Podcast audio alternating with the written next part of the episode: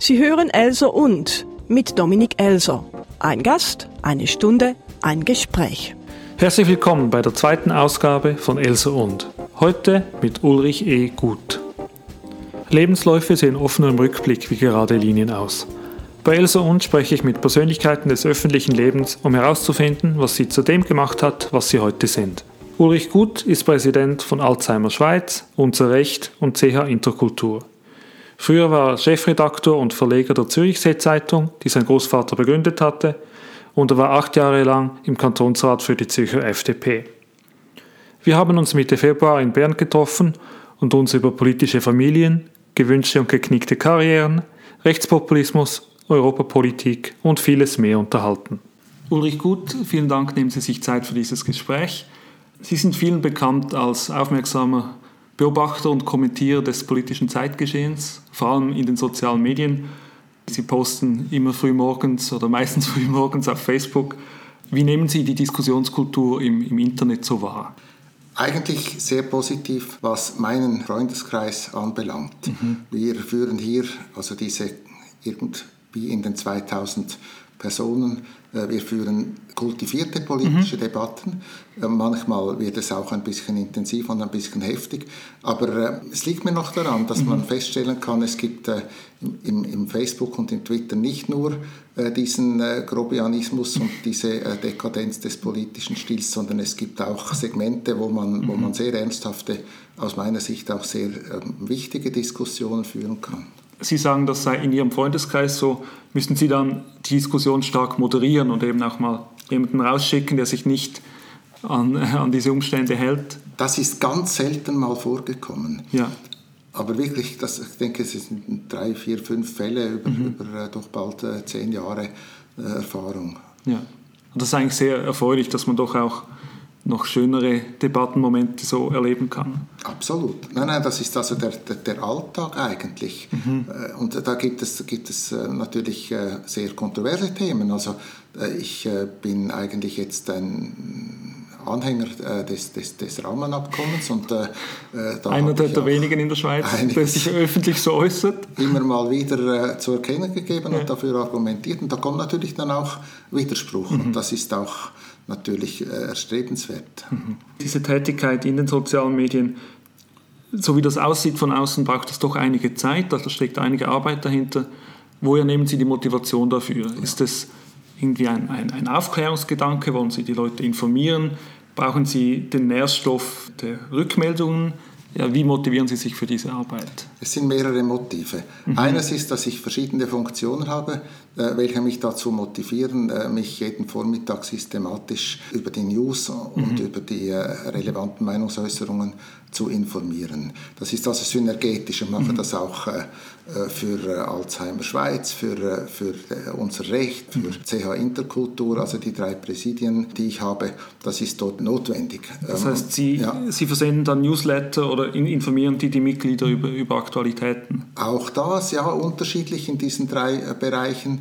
Unser Recht hat einen regelmäßigen mhm. Newsletter.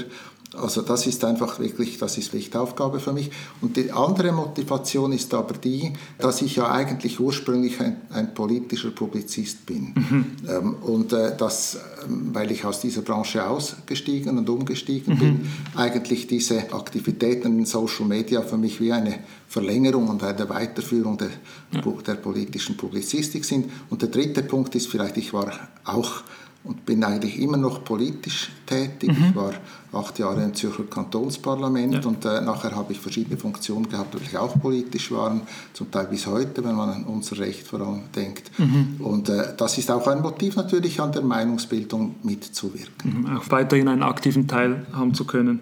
Ja, für Ihre Tätigkeiten als Publizist und als, als Politiker kommen wir dann gerne nochmals zurück. Mhm. Ja, wollen wir aber vielleicht etwas früher noch anfangen. Sie sind in Zürich geboren und, und dort in der Region aufgewachsen. Ich habe gelesen, Sie gehören zum typischen Goldküstenfreisinn. Sie stammen aus einer Verlegerfamilie. Ja, das sind alles Wörter, die man, die, die man so über Sie liest.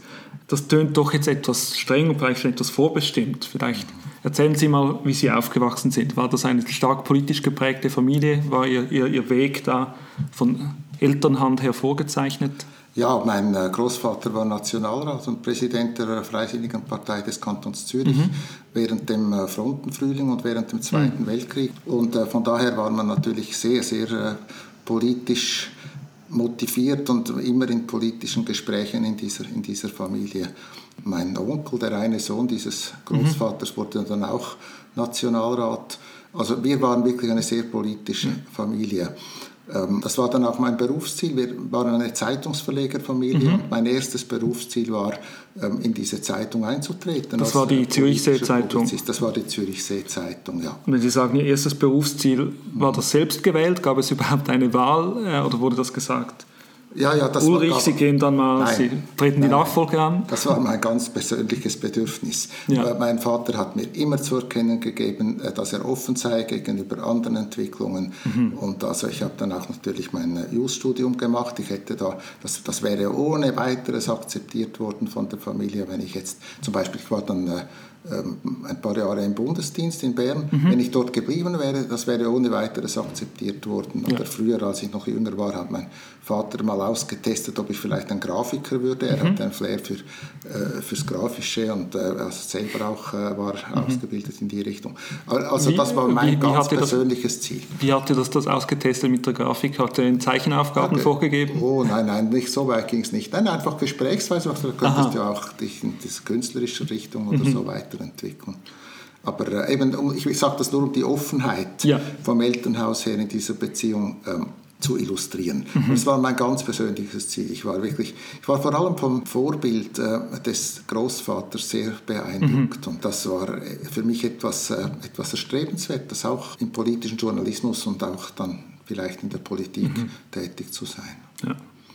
ja, wenn man so nahe und große Vorbilder hat, dann wählt man ja diesen Weg dann auch gerne selbst, weil man diesen Vorbildern auch gerecht werden will. Das kann sein, ja, in meinem ja. Fall war es so. Mhm. Ja, Sie haben erwähnt, Sie haben dann in Zürich Jura studiert, Sie haben auch eine Doktorarbeit geschrieben. Ich habe mir den Titel notiert. Ähm, Grundfragen und schweizerische Entwicklungstendenzen der Demokratie. Genau. Ja, das war ein Thema, das man auch heute noch bearbeiten kann. Mögen Sie sich erinnern, was Sie damals herausgefunden haben über die Entwicklungstendenzen?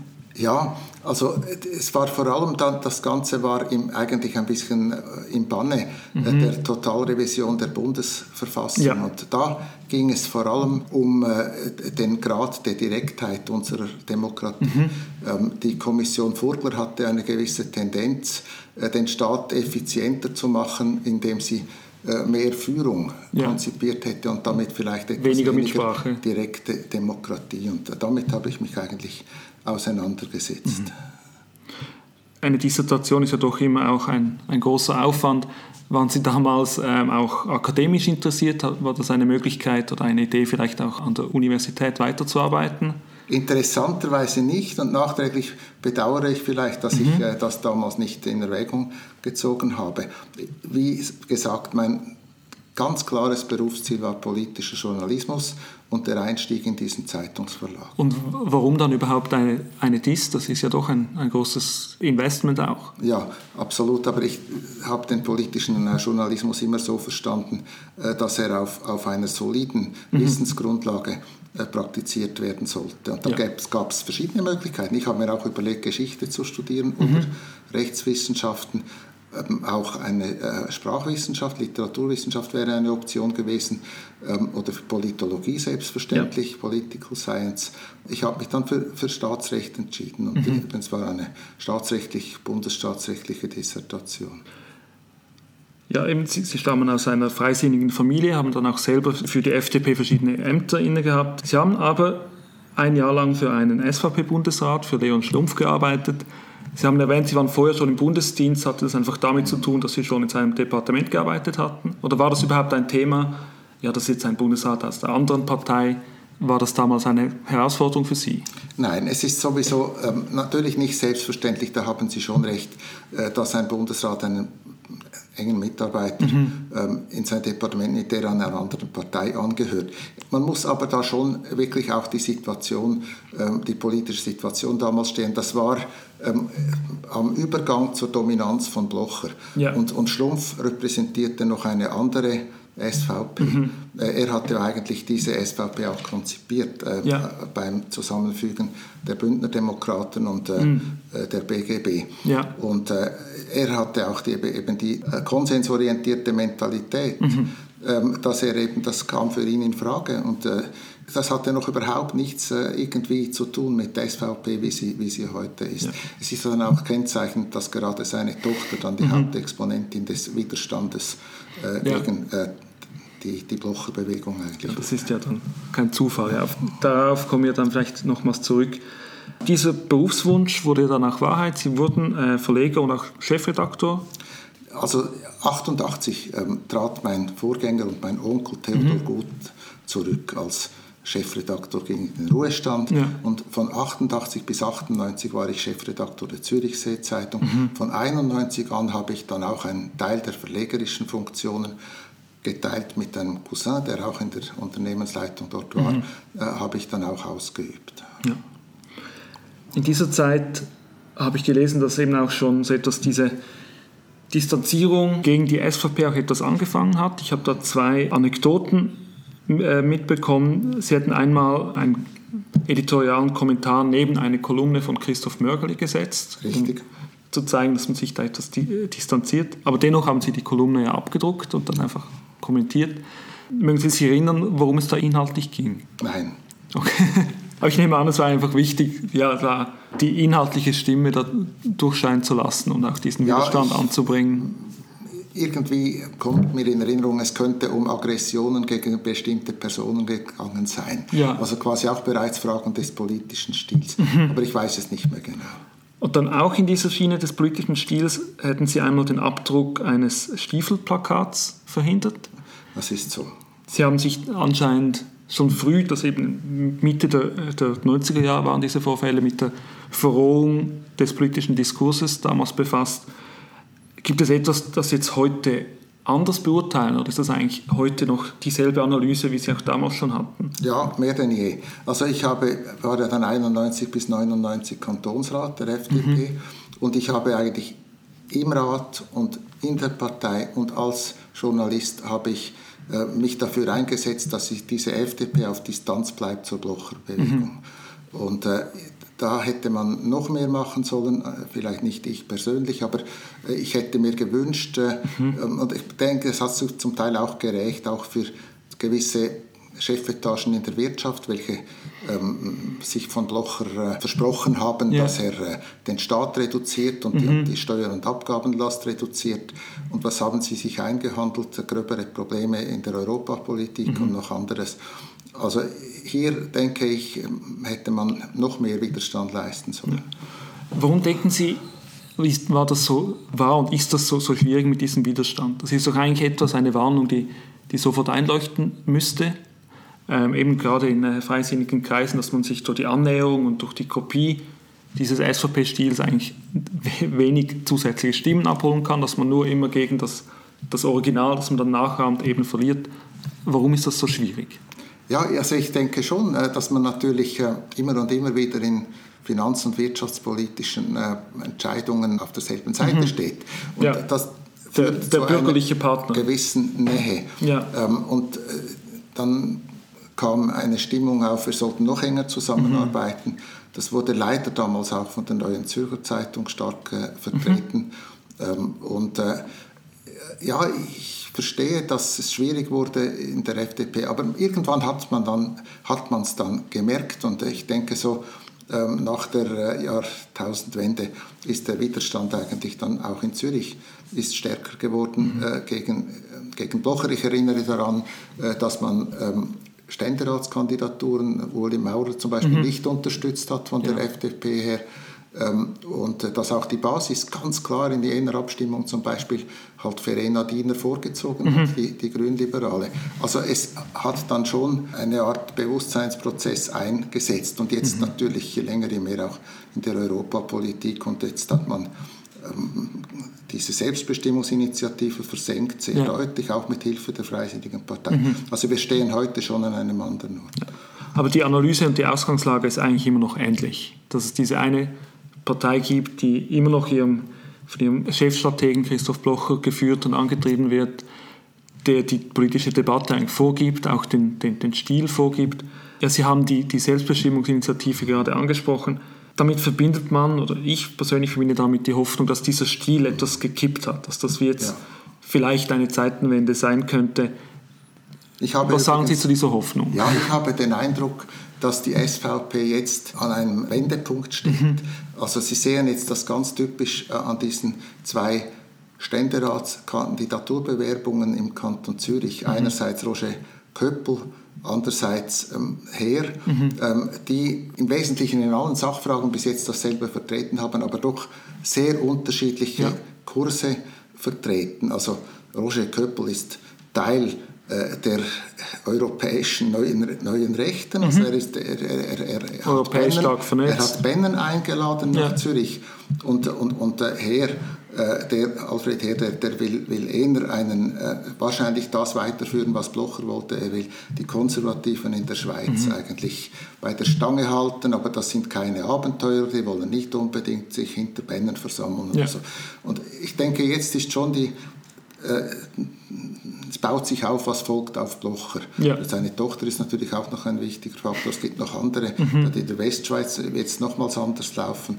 Aber jetzt ja. denke ich, jetzt ist definitiv der Moment erreicht, wo die äh, Auseinandersetzung über die Nachfolge Blochers mhm. und ob diese Partei überhaupt zusammenbleiben kann, ja. äh, wo das jetzt anläuft. Ah, Sie, Sie denken, es könnte auch eine, eine Aufspaltung geben? Obwohl ja diese Aufspaltung, diese Aufspaltung ist ja eigentlich schon geschehen mit der Gründung der, der BDP. Ja, ja, aber ich denke, jetzt geht es um etwas ganz anderes. Es geht mhm. wahrscheinlich um zwei Flügel der SVP, welche jeder recht stark ist. Mhm. Also die BDP, also die Leute wurden eigentlich rausgeschmissen und mussten sich dann aus einer Notlage gruppieren zu ja. einer kleinen Partei. Aber ich, wenn ich das richtig sehe, sind das zwei starke Flügel, mhm. welche in unterschiedliche Richtungen ziehen. Und ich bin nicht sicher, ob äh, der, ich sage jetzt dem mal Realo-Teil, all, mhm. all, die Leute, die in den Kantonen, in, in Gemeinderäten und in, mhm. Regierungsräten sind und ob die wirklich ähm, hinter Roger Köppel und Bennen abrauschen wollen nach Europa, ja. nach einem Europa, so wie sie es sich vorstellen. Mhm. Ja, also da ein nationalistisches Europa. Vielleicht muss Köppel dann auch noch äh, Wasser in seinen Wein geben. Vielleicht ist er dazu fähig. Ich bezweifle es ein wenig. Bisher hat er diese Fähigkeit mhm. nicht wirklich unter Beweis gestellt. Ja, Sie haben erwähnt, Sie waren acht Jahre lang Kantonsrat in Zürich. Wie haben Sie diese Zeit erlebt? Ist das, wenn man gest politisch gestalten will, so in einer ähm, im kantonalen Parlament hat man da viel Handlungsmöglichkeit. War das eine befriedigende Tätigkeit? Ja, also ich habe sie als sehr befriedigend empfunden in der Kommissionsarbeit. Mhm. Ähm, sie waren in der Geschäftsprüfungskommission? Ja, das war die, die, die, ersten vier Jahre Geschäftsprüfungskommission. Also das, da hat man natürlich sehr interessante Einblicke in äh, die Realität äh, von Regierungs- und Verwaltungsarbeit mhm. bekommen. Und das war auch eine Arbeitsweise, eine sehr konstruktive Arbeitsweise, wo auch parteienübergreifende äh, Zusammenarbeit möglich war. Mhm. Gerade in, in, in jener Zeit, ich habe damals äh, auch mitgewirkt, zusammen mit der Kollegin Vreni Müller-Hemmi, weil sie dann Nationalrätin mhm. wurde, an der Erarbeitung eines neuen Leitbilds für diese Geschäftsprüfungskommission. Ja. Äh, wir haben uns da auch in anderen Kantonen umgesehen. Also da war sehr, ähm, sehr konstruktive Arbeit, mhm. auch über die Parteien, also Vreni Müller-Hemmi SP, für ja. die, die das vielleicht nicht wissen. ja, also da, da habe ich Erfahrungen gemacht, mhm. die ich immer noch sehr positiv finde. Parallel dazu äh, lief aber diese Auseinandersetzung eben wie viel näher, wie viel Distanz zur SVP. Mhm. Ich erinnere mich, äh, das war ja spannend, dort bei den Jungfreisinnigen waren mhm. die jetzigen SVP-Nationalräte Rutz und Zanetti. Die waren damals die waren bei den Jungfreisinnigen? Jungfreisinnig. Okay. Und ich erinnere mich an eine Versammlung, wo man irgendwie da diskutiert hat, soll man äh, versuchen, konstruktiver auch mit der Linken zusammenzuarbeiten. Mhm ich habe dann irgendwann gesagt, der Kalte Krieg sei vorbei. Ja. Und jetzt weiß ich nicht mehr, einer der, der, beiden oder noch ein Dritter hat sich dann gemeldet, ja, und hat gesagt, ja, aber Sie haben nicht gemerkt, wer ihn gewonnen hat. Also man hat Ihnen damit unterstellt, auf der falschen man Seite zu sein. Man hat mir unterstellt, dass ich den Sieg nicht nutzen wolle, ja. den Sieg im Kalten Krieg nicht nutzen wolle. So. Und meine Überlegung war, jetzt ist der Kalte Krieg international, ja. muss vielleicht jetzt sagen, für eine Weile vorbei. Hat man damals gedacht, Und, ja. Äh, jetzt könnten wir eigentlich auch im Landesinnern wieder so zu politisieren beginnen, mhm. wie man eine Weile unter dem Druck der kriegerischen Verhältnisse schon einmal, also das war auch übrigens, wenn man nachliest, Reden und Schriften von Theodor Gut, ja. äh, meinem Großvater, der hat diese Mentalität auch schon gehabt. Der hat mhm. gesagt, ihr Freis wir Freisinnigen, wir müssen auch mit den anderen Bevölkerungsschichten zusammenarbeiten. Mhm. Das ist dann mhm. verschüttet worden durch die 68er-Bewegung äh, und äh, durch äh, den Kalten Krieg halt ja. auch diese Polarisierungen. Und da habe ich damals gemeint, und meine das eigentlich heute noch, äh, dass äh, das nicht der richtige Weg ist. Mhm. mhm. Ähm, diese Auseinandersetzung über Nähe oder Distanz zur SVP hat die sich auch an konkreten Sachfragen, gerade auch in der kantonalen Politik entzündet? Oder ging es da immer mehr um eine, um eine Stil- und Tonalitätfrage? Ja, also nein, es, also ich würde da noch auseinanderhalten. Sachpolitik, ja, aber nicht primär kantonale ja. Politik. Ich meine, das, die erste Auseinandersetzung, die größere, die wir äh, mit Blocher ja hatten, war über das neue Eherecht. Mhm. Und äh, nachher kam UNO, EWR und so weiter, eigentlich eines ums andere. Oder? An die Sache mit dem Eherecht kann ich mich jetzt nicht mehr erinnern. Worum ging es da? Ja, das war, war eine, eine Bundesvorlage, gegen die das Referendum mhm. ergriffen wurde. Also das war diese große Reform, welche eigentlich den äh, Pater Familias abschaffte, mhm. die Gleichstellung der Frau in der ja. Ehe herbeiführte. Mhm. Und äh, da hat Bloch, das war sein erstes, seine erste bundespolitische Tat, also das ist das Referendum. Ich weiß nicht mehr genau, ob er es selber ergriffen hat, aber auf jeden Fall sich profiliert ja. in der Unterstützung dieses Referendums. Ja. Also es gab immer Sachfragen. Im Kanton gab es schon auch welche, aber das war dann eher äh, diese Grundhaltung. Ah, doch eine große hatten mhm. wir. Da, da, die hat für mich eine große Rolle gespielt. Da kamen die bosnischen Flüchtlinge. Ja. Die Jungen, die wurden in Ausbildungen, mhm. denen wurde Ausbildung angeboten. Ähm, Ausbildungsplätze in der Schweiz. In der Schweiz, ja. ja da ging es dann irgendwann darum, also da wurde die Rückkehr wieder möglich mhm. mit dem Dayton-Abkommen und so. Mhm. Und da ging es darum, dürfen die jetzt diese Ausbildung abschließen ja. und erst dann zurückgehen. Ja. Und da haben wir uns übrigens, das darf ich jetzt sagen, also die FDP, mhm. äh, die nachmalige Regierungsrätin Dorothee Wirz hat sich da stark engagiert und da war ich auch dabei. Und da waren wir natürlich dann, äh, da war die SVP dann äh, ganz dezidiert auf der mhm. anderen Seite. Und auch Rita Fuhrer, die nachher, oder die damals Regierungsrätin war. Ja. Ja, also das gab schon im Kanton, es gab auch immer mal wieder natürlich in ökologischen, sozialen Fragen ähm, die radikalen SVP-Positionen. Mhm. Aber vor allem war es natürlich schon Bundespolitik, ja. das äh, die spaltete. Ja. Ja, nach diesen acht Jahren im Kantonsrat wäre ja so ein naheliegender Schritt dann in die Bundespolitik. Ich habe da gelesen, dass Sie auch vorgeschlagen wurden von Ihrer Sektion auf die Nationalratsliste. Das sei dann aber verhindert worden. Sehr aufmerksam, ja. Das freut mich, dass Sie diese, äh, diese Entwicklung gefunden haben. Sehr gut recherchiert. Ja, das war eine spannende Delegiertenversammlung. Mhm. Ähm, es war in der Tat so, also man hat mir äh, vorgeworfen, äh, dass ich zu sehr für eine Zusammenarbeit auch mit Rot-Grün eben mhm. und für, für äh, Kompromisssuche, für Konsensbildung eingetreten sei. Ja. Und das, ich bin da eigentlich immer noch stolz darauf. Mhm. Also ich habe, ich weiß nicht, etwa 30, 40 Prozent äh, der Stimmen erhalten mhm. und aber halt eine Mehrheit, die mich dann nicht auf dieser Liste wollte. Ja. War das eine persönliche Niederlage für Sie? Hat Sie das sehr getroffen?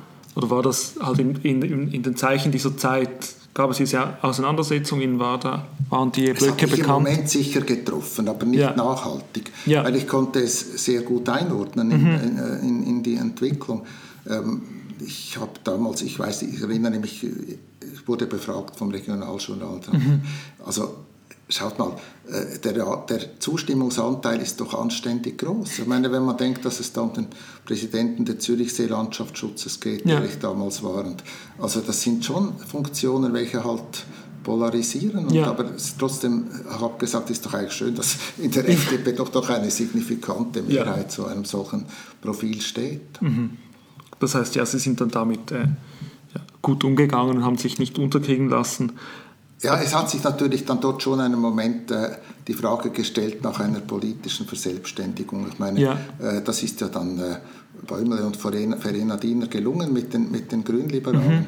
Aber ich habe dann äh, davon Abstand genommen, weil es ja. direkt auch in einerseits in eine Phase meiner beruflichen Neuorientierung, mhm. viel Neuaufbau und andererseits, und das darf ich jetzt hier auch sagen, die FDP hat meiner Frau eine mhm. Chance gegeben. Ja. Ursula Gut-Winterberger, mhm. sie wurde ja dann, sie war damals Gemeindepräsidentin in Küsnacht, wurde dann Regierungsrätin. Und ja. ich meine, das ist auch irgendwo eine Frage des gemeinsamen Weges. Okay. Dass man dann nicht äh, eine ja. neue Partei gründet, wenn ja. die Frau gerade diese Chance bekommen hat. Und wir haben, sie hat immer mich unterstützt, ich habe sie unterstützt. Mhm. Wir haben wirklich einen gemeinsamen Weg gegangen. Ja. Ja, das wäre dann nicht gerade die größte Unterstützung gewesen, dann die Partei das zu wechseln. Geht einfach eine... nicht. Ja, das natürlich. geht einfach nicht. Ja, Sie haben also gewechselt hätte ich nicht. Also wenn, dann hätte ich versucht, mit der, etwas neu gegründet. etwas Neues aufzubauen. Ja. Das wäre dann so eine liberale Neugründung gewesen. Ja. ja. Eben dazu ist es dann nicht gekommen. Sie haben es angesprochen, das ist 1999 war das, das ist eine ähnliche Zeit, wo es für Sie berufliche Umbrüche gab. 1998 waren Sie dann nicht mehr Verleger und Chefredaktor. Können Sie zu den Umständen dazu etwas mehr sagen? Ich habe da auch gelesen, man hätte ihnen das Vertrauen entzogen in der, in der Familie. Ist das übertrieben? Also das geht etwas weit. Ja. Also das war, die Entwicklung war schon sehr viel sachlicher. Mhm. Also ähm, ich konnte, die, konnte nachvollziehen, dass es da ähm, unterschiedliche Haltungen über die Weiterentwicklung der, äh, der Firma gab. Aber was noch wichtig war, ähm, es haben sich äh, schon in den 70er Jahren haben sich Zusammenarbeitsbeziehungen herausgebildet. Ja. Man hat gemeinsames Druckzentrum, hat mein mhm. Vater noch gemacht, mit gemeinsame Zeitungen. Inseratenangebote, genau. Und dann ähm, mit der Zeit gab es da dann auch Kapitalverflechtungen. Also man hat die, ja. die, die, die OFA wurde Aktionärin damals diese, dieser äh, diese Werbefirma Orel mhm. Füßli mhm. Annoncen, die wurde da, sie wurde aber nachher umbenannt und da, heute ist sie verschwunden vor, vor, vor kurzem. Ja. Aber die wurde da Aktionärin von Zürcher Regionalzeitungen. Ja. Und äh, die wurde, hatte natürlich dann auch ihren Einfluss und äh, da haben sich äh, unterschiedliche Haltungen entwickelt und irgendwann haben wir uns dann getrennt. Mhm. Ähm, das war eine unternehmerische Entscheidung? Absolut unternehmerische ja. Entscheidung, ja, ja. Aber im Dennoch nahm damals diese, was Sie vorhin als Berufswunsch bezeichnet haben, nahm da ein Ende. Jawohl. Gleichzeitig eben auch die politische Karriere nahm, nahm ein Ende. Wie haben Sie sich damals neu orientiert? Haben Sie da ein weißen Blatt Papier neu begonnen, Ziele, Pläne ja. aufgeschrieben oder wie haben Sie diese Zeit erlebt? Ja, also ich habe mir überlegt, ich will jetzt beruflich nutzen, äh, was ich erfahren habe. Mhm. Das hat äh, verschiedene Teile. Oder? Ich war also publizistisch tätig, mhm. hatte eine gewisse politische Erfahrung, ich hatte eine gewisse Verwaltungserfahrung aus ja. ein paar Jahren in der Bundesverwaltung. Mhm. Und, äh, ich habe mir gesagt, ich möchte ähm, Geschäftsstellen übernehmen von Non-Profit-Organisationen, ja. gemeinnützigen Organisationen ja. und ich möchte, könnte Kommunikationsberatung machen für Leute oder Institutionen, äh, welche politiknah sind oder mhm. welche von der Politik beeinflusst oder von ihr abhängig sind. Mhm. Ja, und das, das so hat dann das auch begonnen. Ich möchte eine Geschäftsstelle herausgreifen, mhm. welche mir über viele Jahre viel Befriedigung verschafft hat. Mhm. Das war ein Nachwuchsförderungsfonds an der Uni Zürich. Ja. Fonds zur Förderung des akademischen Nachwuchses des Zürcher Hochschulvereins, ja. nachmals Zürcher Universitätsvereins. Das hat mir dann ganz neue ähm, Einblicke auch gegeben in die Forschung, in die, in die, mhm. die universitäre Forschung. Wir hatten ein Vergabegremium mit ähm, sehr interessanten, äh, hochrangigen Wissenschaftlerinnen und Wissenschaftlern. Ja. Und das, das, davon äh, profitiere ich noch heute. Wenn ich jetzt mhm. bei Alzheimer Schweiz, wir machen auch eine Forschungsförderung ja. äh, und äh, dass ich da auch wirklich eine Ahnung bekommen habe, mhm. Äh, was Forschung eben braucht und, und bedeutet und kann. Ja. Sie haben diese Nachwuchsförderung angesprochen. Welche andere Mandate haben Sie dann ziemlich bald schon, schon angenommen? Schweizerische Gesellschaft für Außenpolitik ja. war ich ziemlich lange äh, Geschäftsleiter. Mhm. Das war natürlich auch etwas voll auf meiner Linie. Ja. Also ich erinnere auf, auf der politischen Linie? Ja, auf der politischen, total auf der politischen ja. Linie. Ich äh, erinnere mich äh, ganz besonders gerne an, an die äh, Abstimmung äh, Schengen-Dublin. Mhm. Also da war das 99? Ich weiß das also Datum ist gerade Etwas später wahrscheinlich. Ja. Aber äh, etwas später, nein, es war etwas später, es war schon nach der Jahrtausendwende. Ja. Aber äh, da ich kann Ihnen eine Anekdote erzählen. Wir kamen dann zur Auffassung, um das Schweizer Bürgertum zu überzeugen, gibt es keinen besseren als den bayerischen Innenminister Günter Beckstein. Mhm. Jetzt lassen wir doch diesen Günter Beckstein kommen, weil Bayern Deutschland äh, und Beckstein ganz speziell haben den Ruf sicherheitspolitischer Solidität. Ja. Und dann kam dieser Beckstein und da schrieb irgendwer in einer politischen Klatschecke. Mhm. Jetzt hätten wir uns aber äh, selber ein Bein gestellt, weil Beckstein sei nämlich gegen Schengen. und das war natürlich nicht so. Aber der war ja. mal gegen Schengen. Okay. Und das war eben gerade das Spannende, ja. dass der sich in der Realität als Innenminister dann davon überzeugt mhm. hat. Und der hat dann, wir waren in, in Aarau ja. in einer Saalveranstaltung, da hat man dann auch erlebt, wie äh, was kultivierter Konservatismus sein kann, mhm. verglichen mit der Entwicklung gewisser Konservatismen in der Schweiz. Der hat in freier Rede mhm. etwa mehr als eine Stunde hat er gesprochen ja. und weshalb man das eben machen sollte. Okay. Ähm, ja, und dann auch am Ende erfolgreich diese, ja. diese Abstimmung.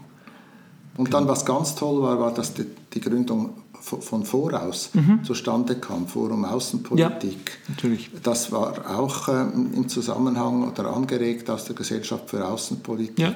Es gab Studierendenkomitees, schon mhm. im ersten Mal bei der UNO-Initiative und ja. dann auch wieder bei, vor der Volksabstimmung äh, für die Weiterführung und Ausweitung der Personenfreizügigkeit. Genau. Und dann haben wir festgestellt, es sei so schade gewesen, dass diese Studierendenkomitees nach der UNO-Abstimmung mhm. auseinandergingen. Ja. Und dann haben wir mit, mit Nicola Forster und Max Stern gesprochen. Mhm. Könntet ihr euch vorstellen, dass ihr das verstetigt? Ja.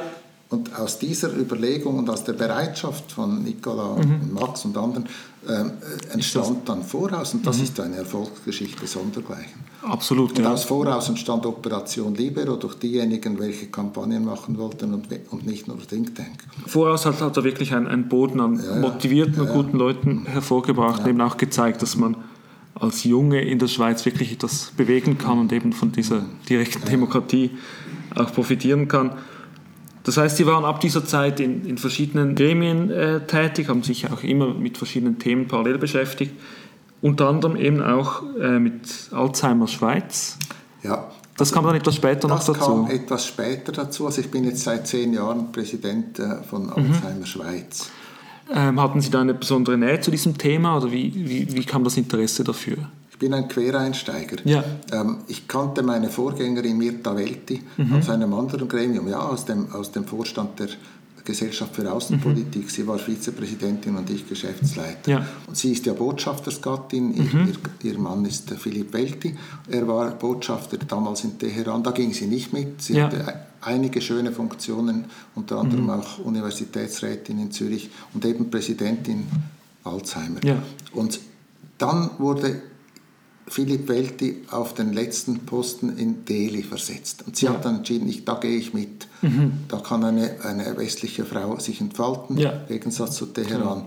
Und es ist sein letzter Posten, da gehe ich mit. Da hat sie diese Funktionen niedergelegt, mhm. hat mich in Vorschlag gebracht. Ich hatte eine gewisse Erfahrung aus Sozial, sozialer Jugendarbeit. Ich habe einen regionalen Trägerverein präsidiert äh, für äh, äh dezentrale ergänzende Arbeitsmarkt für, für, für Drogenabhängige und ja. so und äh, Prävention. Mhm. Also da hatte ich eine gewisse Erfahrung, aber ich musste dann den Fokus ändern zu alten und kranken Menschen. Mhm. Ja. Das hat mich sehr begeistert von Anfang an. Ja, ich bin ja selber noch relativ jung. Das Einzige, was ich über Alzheimer und Demenz weiß, ist, dass es sehr viele von uns einmal betreffen wird, aber dass man zu wenig darüber weiß. Immer noch. Was müsste die größte, große Öffentlichkeit über Demenzkrankheit wissen, was man nicht weiß?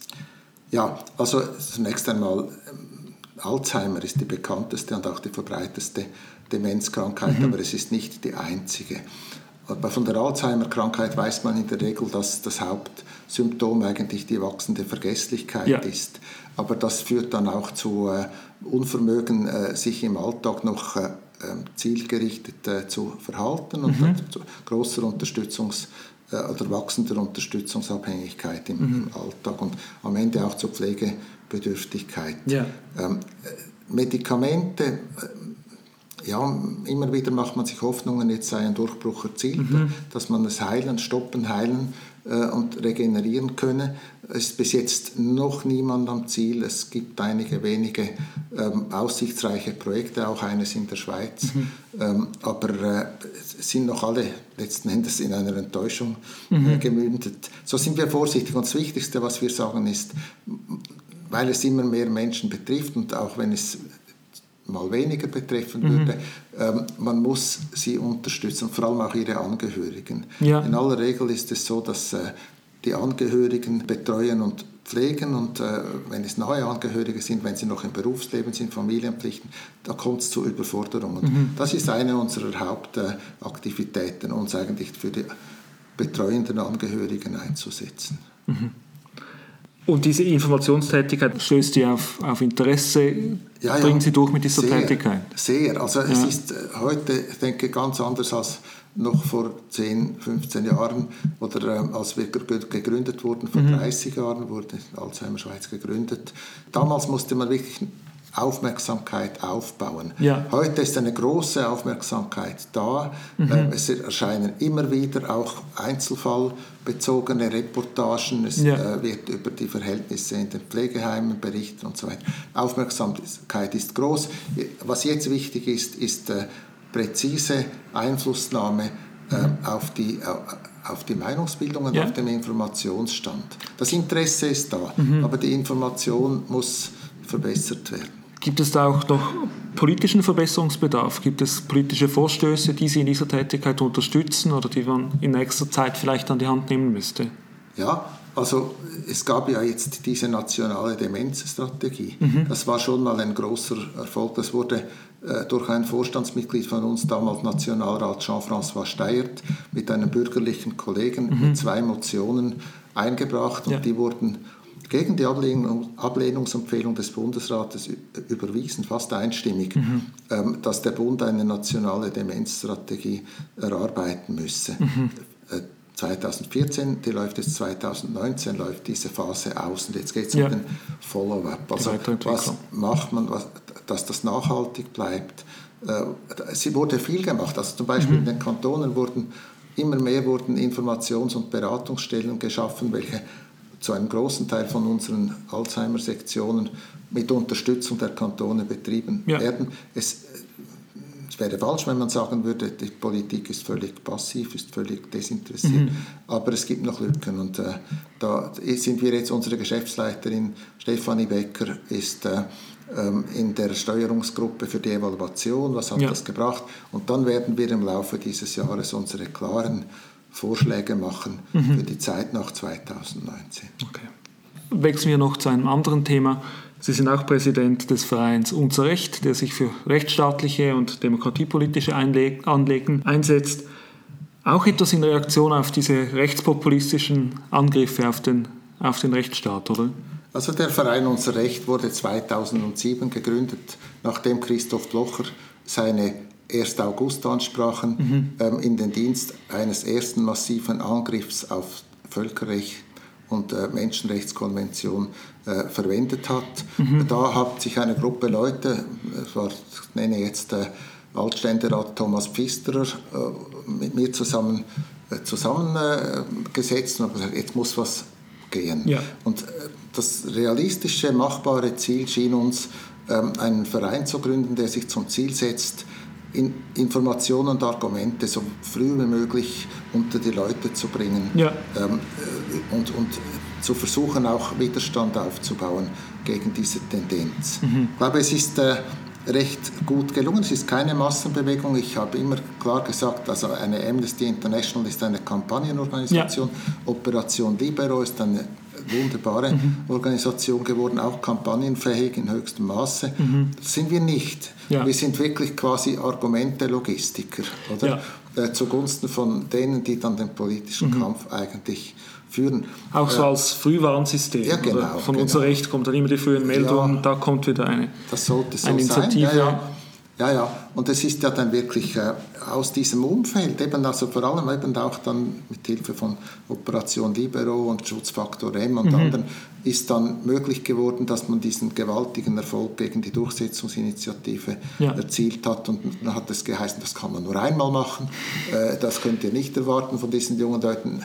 Und die haben dann gesagt, nein, wir machen wir gleich den zweiten Schlag. Jetzt äh, setzen wir noch uns für die Asylgesetzrevision mhm, ein. Genau. Und äh, das ist dann auch gelungen. Und dann war man dann reif, auch die Selbstbestimmungsinitiative ja. äh, erfolgreich zu bekämpfen. Also da haben wir unseren Teilbeitrag dazu geleistet, mhm. auch sagen wir durch persönliche Vernetzung, äh, ja. durchaus mit Leuten, welche dann wirklich den Kampf geführt haben. Mhm wähnt man sich da in falscher Sicherheit, wenn man denkt, die, die Angriffe auf den Rechtsstaat sind jetzt mal abgewehrt? Ist das etwas, eine Ausgangslage, die für Sie jetzt so weiter anhält? Ich denke, dass da würde man sich in zweifach in falscher Sicherheit mhm. wähnen. Das eine ist, dass mit der Annahme der Ausschaffungsinitiative ähm, ein Gesetz in Kraft getreten ist, das eine massive Verhärtung des Umgangs äh, mit äh, Leuten, welche eben straffällig geworden ja. sind und dann ausgeschafft werden, eben äh, beschlossen wurde und jetzt äh, auch ausgeführt wird. Mhm. Und mhm. das wird, das wird zu äh, Gerichtsfällen führen, das wird auch zu Entscheiden äh, aus Straßburg mhm. führen und vielleicht auch zu Verurteilungen. Und wie dann das wieder aufgenommen wird im politischen Prozess, äh, das äh, kann man nicht äh, erwarten, dass das irgendwie einfach weggesteckt wird, sondern das mhm. wird wieder neue Unruhe schaffen. Ja. Dann kommt dazu, dass ja jetzt bereits von der SVP her die Härtefallklausel wieder ähm, in Frage gestellt mhm. wird das äh, auch bis zum Teil Nahtstelle zu anderen bürgerlichen Parteien. Also Philipp Müller hat auch gesagt, da ja. müsse nochmals was gehen, so habe man das nicht gewonnen mhm. und so weiter. Also da kommen ganz sicher neue Auseinandersetzungen ähm, auf uns zu. Und das dann noch eingebettet in die äh, gesamteuropäische Entwicklung. Mhm. Also die, die, die äh, SVP ist natürlich, da sieht äh, Roger Köppel schon richtig, die SVP ist ein Teil eines größeren Ganzes, ja. das mittlerweile in allen europäischen Ländern äh, existiert und die werden mhm. sich auch gegenseitig ermutigen, wieder neue Verhärtungen äh, mhm. des Umgangs mit der Bürgerin und dem Bürger zu konzipieren. Denken Sie, dass diese anhaltende Informationstätigkeit das Bewusstsein in der Bevölkerung für rechtsstaatliche Themen allgemein erhöht hat?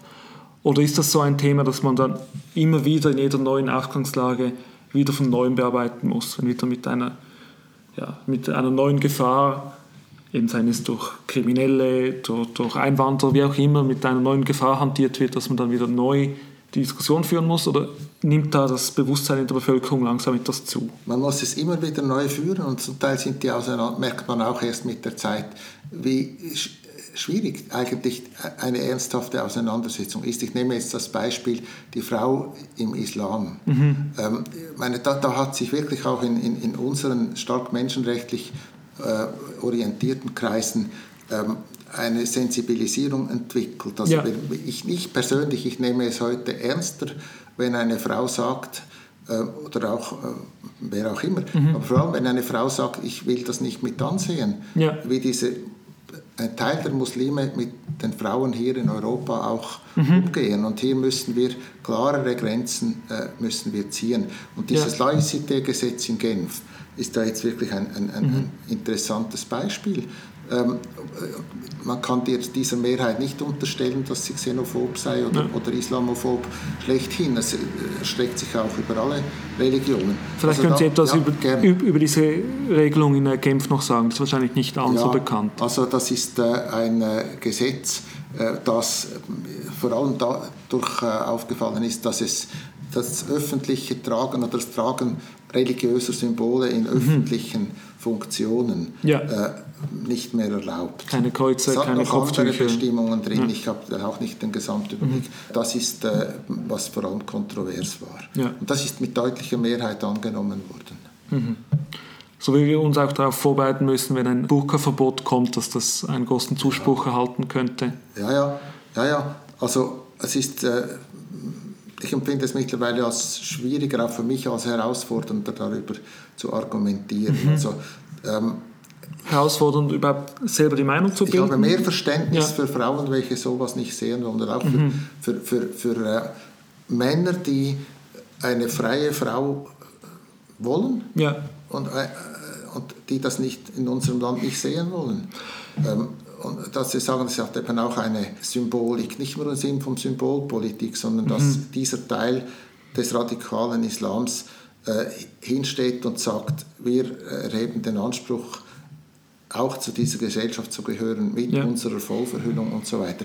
Da, dass man das nicht will, dafür habe ich heute mehr Verständnis als noch vor mhm. ein paar Jahren. Das ist dann immer diese schwierige Frage, wie man gegenüber Intoleranz oder eben gegen ja. unfreiheitliche ähm, ja, Strömungen vorgehen will, ob man dann mhm. mit mehr Härte eben die Freiheit fördert oder ob man gerade beweisen muss, dass man ja. auch Unfreiheitliches ja, ja. freiheitlich äh, gegenübersteht. Und da kommt dazu, das Beispiel Kanton St. Gallen, oder? Ja. Ähm, dass man dann in einem ersten Approach sagte man, die Polizei soll dann Leute büßen, welche sowas tragen, mhm. äh, wenn es geeignet ist, den religiösen Frieden oder sonst den Frieden im Lande ja. zu gefährden. Ja, wie soll eine Polizistin und ein Polizist mhm. diese Frage sur place entscheiden? Ja. Jetzt hat der Regierungsrat das modifiziert. Das heißt, muss die Staatsanwaltschaft entscheiden. Mhm. Ja. Aber das ist eine Frage da, der, da werde ich immer dabei bleiben, dass man also vollzugsorientiert auch denken muss. Man sagen, mhm. ja, also bitte um eine äh, äh, vollverhüllte Muslimin äh, die Personenkontrolle an der Zürcher Bahnhofstraße oder in Interlaken zu machen. Also das braucht äh, mehrere mhm. Polizeiangestellte, äh, also vor allem eine Frau natürlich. Ja. Oder? Und dann nachher gibt es vielleicht Widerstand der männlichen Begleitung und so. Mhm. Also dass man da auch nicht Aufträge erteilt an die Polizei und nachher sagt aus den Augen, aus dem Sinn, ja. sondern da muss man schon vollziehbare Auf, Aufträge erteilen, mhm. selbst wenn einem das Ganze nicht passt. Und vielleicht ist es gescheiter, über die paar Vollverhüllungen hinwegzusehen. Auch, also ja. äh, eben, aber ich sage, ich nehme es heute ernster, wenn mhm. jemand sagt, ich will nicht, dass eine Frau so gekleidet sein muss. Ja. Dann haben Sie es, glaube ich, schon kurz angesprochen. Sie haben aktuell noch ein, ein drittes Vereinspräsidium inne bei CH Interkultur, der ehemalige Feuilletondienst. Mhm das ist eine Weiterführung Ihrer journalistischen Tätigkeit eigentlich. Ja, ich kam da vor Jahren in diesen Vorstand. Mein Vorgänger war Andreas Iten, mhm. Zuger FDP-Ständerat, auch ein sehr interessanter Mann, der sich auch wie kaum ein zweiter ähm, gegen Blocher äh, gestellt hat aus der Freisinnigen Partei heraus. Also, und er hat das präsidiert. Er, ist, ähm, er hat ein, äh, auch eine äh, kulturelle Identität. Er ist auch Schriftsteller ja. und deshalb hat er diesen, dieses Präsidium irgendwann übernommen.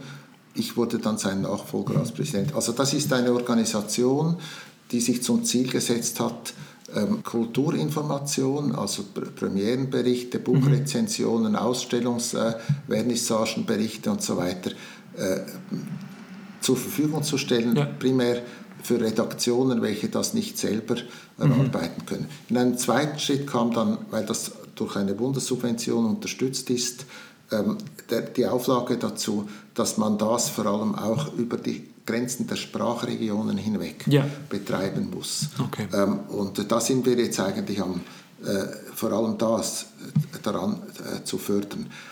Aber das wird jetzt überlagert durch den Wandel der ähm, Informationskonsumgewohnheiten mhm. der Leute und durch den Wandel des schweizerischen Mediensystems. Mhm. Wir haben mit der Depeschenagentur zusammengearbeitet, das war jahrzehntelang sehr praktisch. Die haben diese Artikel, welche die Journalistinnen und Journalisten des Feuilletondienstes erarbeitet haben, über das Netz ja. der Depeschenagentur, also das kam dann für die Redaktion, genau in derselben Weise an, war einfach zu verarbeiten mhm. auf der Redaktion, wie der ganze Dienst der Depeschenagentur. Ja. ja, und das ist heute noch so, aber es ändert sich jetzt so viel, mhm. auch bei der Depeschenagentur selber. Und unser Vertrag jetzt läuft 2000, Ende 2020 aus. Ja. wir sind alle einig, ähm, Kisten, SDA heißt ja heute, mhm. ähm, Bundesamt für Kultur und wir, Vorstand CH Interkultur, wir müssen bereit sein für etwas ziemlich grundlegend Neues, mhm. das nur noch zum Teil vielleicht mit der Presse, mit Redaktion zusammenarbeitet und zum Teil, es gibt eine tolle sektorielle ähm, Vorläuferplattform, Vice Versa Literatur. Mhm. Das ist eine Online-Plattform, welche über Neuerscheinungen der Schweiz ja. informiert. Und das so heißt, in die Richtung, denke ich, könnte das vielleicht Ganze eigene Plattform Ja, aber aufbauen, dann über, ja. für alle Kultursparten mhm. und ähm, mit einem starken äh, verfolgten Ziel, äh, über die Grenzen der Sprachregionen ja. hinweg auch zu informieren. Wie schauen Sie allgemein auf die, die Umbrüche in, in der Medienlandschaft in der Schweiz? Es gibt immer mehr Fusionen von, von Zeitungsverlägen, die Redaktionen werden, werden konzentriert. Ist das etwas, das sich aufgrund der wirtschaftlichen Entwicklung halt einfach so alternativlos anbietet? Ist das etwas, das Ihnen große Sorge bereitet? Wie, wie schauen Sie auf die Schweizer Medien heute? Ja, also zum Teil ist es wohl unvermeidlich gewesen mit dem äh, Wegzug eines Teils der Werbung oder auch ja. der ganzen Rubriken, Inserate, Stellen und so weiter, alles online. Mhm. Äh, da ist klar, das sind neue wirtschaftliche Rahmenbedingungen. Ich äh, verhehle aber nicht, dass zum Teil die großen Medienhäuser nicht überzeugend reagiert haben darauf. Also ja. man hat wirklich auch die journalistische Leistung wahrscheinlich zum Teil zu wenig gewichtet. Mhm. Ähm, andererseits führt diese Situation auch zu Neuerungen. Also ich, ich, nehme, für mich sehr wichtig ist die Republik. Ich freue mich auch ja. sehr, dass sie sich halten kann. Mhm. Jetzt war ja diese heikle Situation. Ob sie sich für ein zweites Jahr... Genau. und so. Und also die, die kann sich ganz offensichtlich halten.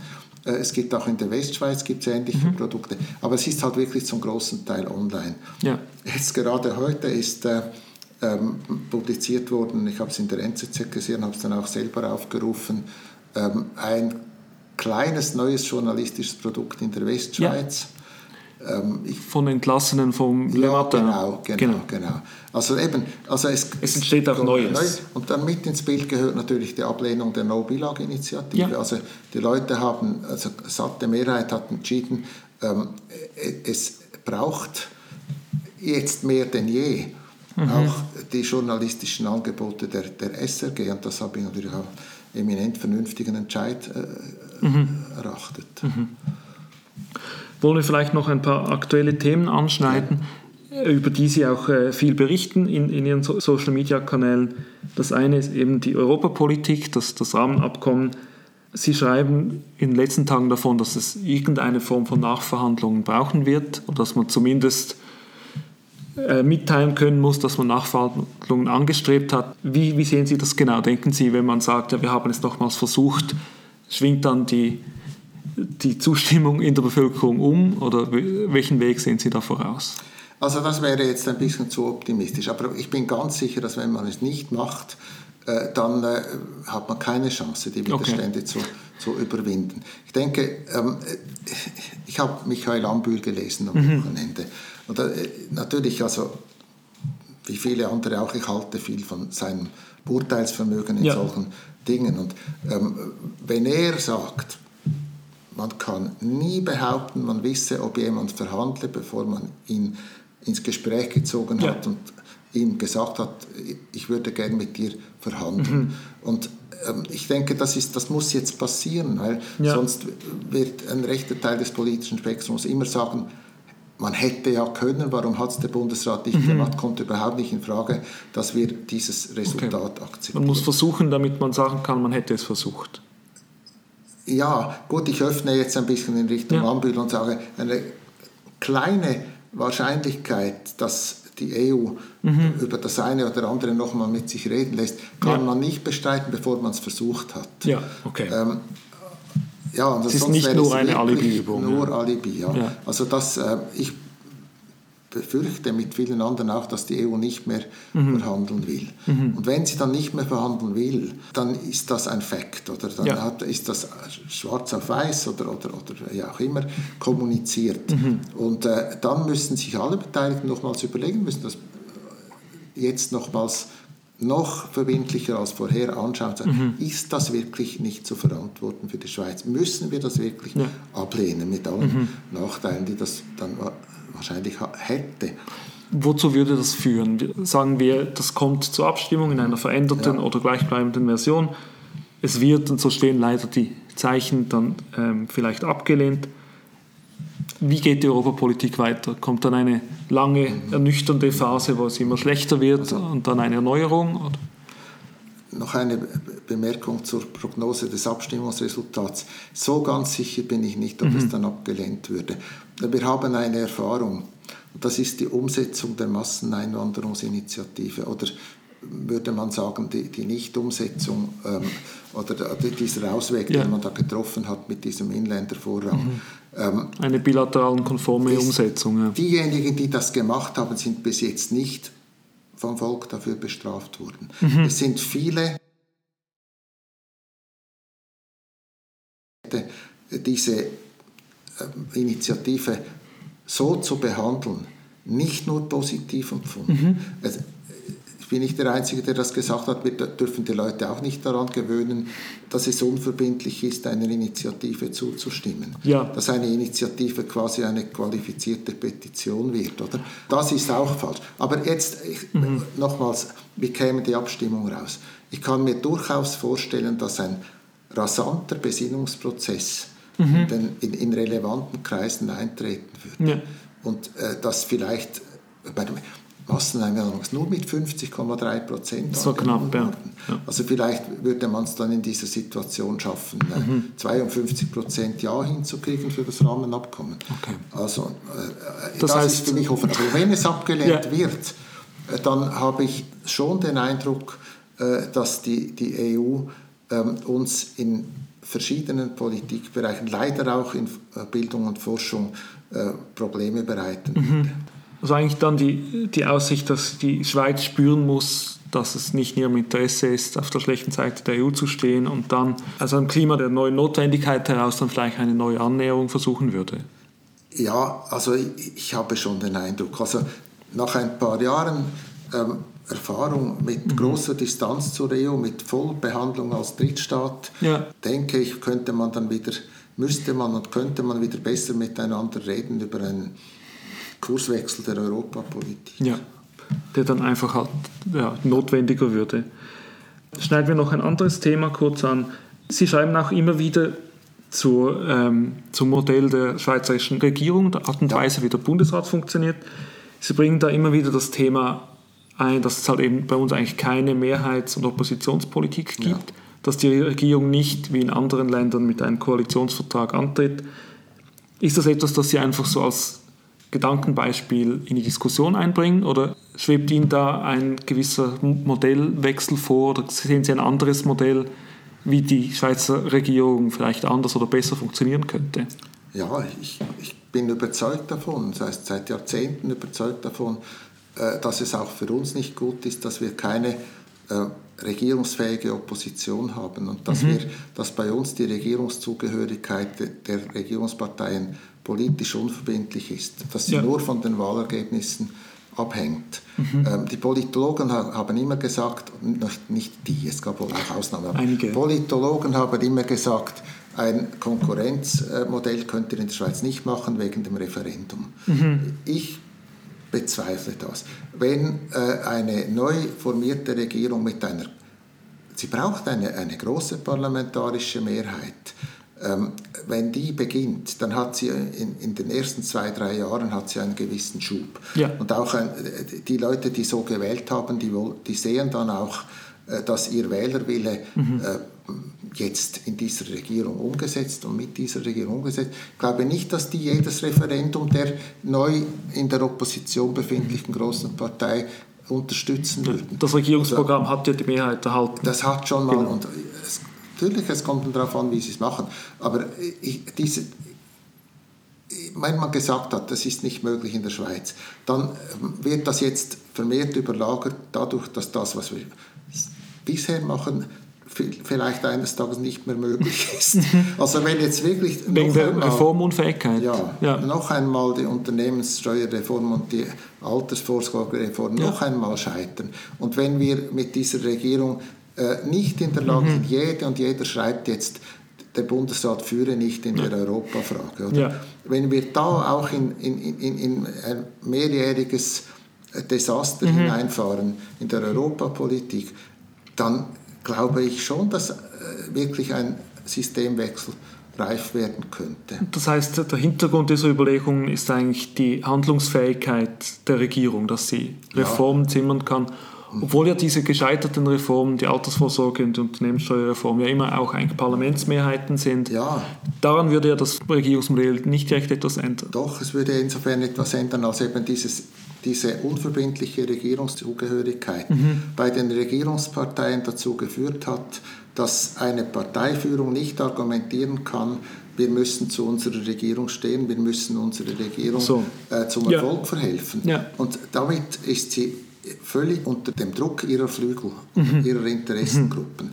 Also ein, ein äh, Roger Köppel oder ein Juso oder so, mhm. der, der, der kann sagen, äh, wir müssen äh, unsere Leute begeistern. Ja. Ähm, und der Parteipräsident hat, kein, hat nicht das Gegenargument, wir müssen aber regierungsfähig mhm. bleiben. Und die Regierungsfähigkeit erarbeiten Sie ja. bei den Wechselwählern in der Mitte. Mhm. Wir haben die irre, irrelevantesten Mittewähler von ganz Europa in ja. dieser Situation, weil die, die, können ihre Flügel bedienen. Mhm. Weil der Punkt Regierungsverantwortung im Parlament eigentlich gar kein Thema ist. Da können alle Nein. gleichzeitig Regierung und Opposition ja, so, spielen. Das ja. ist so. Und es führt sogar so dazu, dass diejenigen, die es bis jetzt nicht gemacht haben, neuerdings jetzt die CVP mhm. erklären, sie müssten jetzt dann auch. Ja, die wollen alle noch ja. versuchen, was sie herausholen können. Machen wir vielleicht zum Abschluss noch einen Ausblick. Eben, Sie sind in verschiedenen Präsidien tätig. Sie bearbeiten äh, in publizistischer Weise verschiedene Themen verbreiten ihre Meinung, ähm, stoßen Diskussionen an. Geht das jetzt so einfach noch weiter, solange Sie mögen und wollen? Streben Sie eine, noch, noch andere Posten und Organisationen an? Äh, nein, ich strebe eigentlich an, in den nächsten paar, paar Jahren diese Funktion abgeben zu können. Mhm. Aber dann äh, würde ich, wenn ich gesund bleibe, weiterhin publizistisch aktiv bleiben. Mhm. Ähm, aber eben, ich meine, ich bin jetzt äh, werde dies, diesen Mai 67 und mhm. man muss auch vernünftig sein und gewisse Grundsätze selber auch anwenden, dass man, wenn man eine Weile in einer Funktion war, die dann auch mal wieder abgibt und für eine gute Nachfolge schaut. Ja.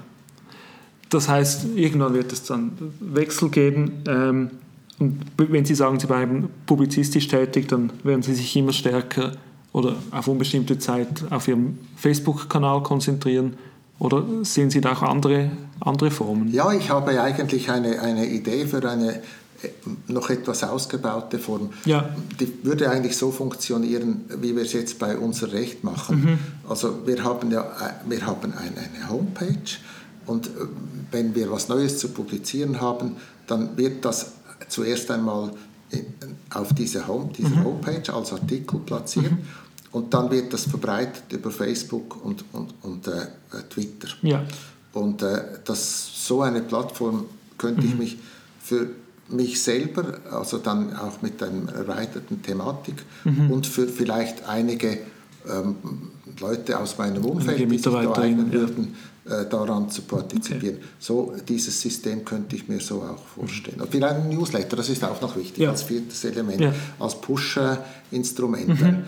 Das andere hat ja den Nachteil, dass davon abhängig ist, ob es jemand zufällig sieht. Ja, natürlich. Und, äh, Sie sollten eigentlich Abonnentinnen und Abonnenten eines Newsletters haben, welche bereit sind, sich sowas zustellen zu lassen und dann auch merken, wenn was Neues mhm. verbreitet worden ist. Ja, das heißt, wenn man einmal politisch interessiert ist und eine gewisse, einen gewissen Sendungswille hat, kann man das ja nicht einfach so abstellen. Wir bleiben gespannt, wie Sie die schweizerische Diskussion in den nächsten Jahren weiterhin prägen werden. Ulrich Gut, vielen Dank für dieses Gespräch. Danke meinerseits. Elser und wird produziert von Büro Elser. Wir freuen uns, wenn Sie wieder reinhören auf Apple Podcasts, Stitcher oder wo auch immer Sie jetzt gerade sind.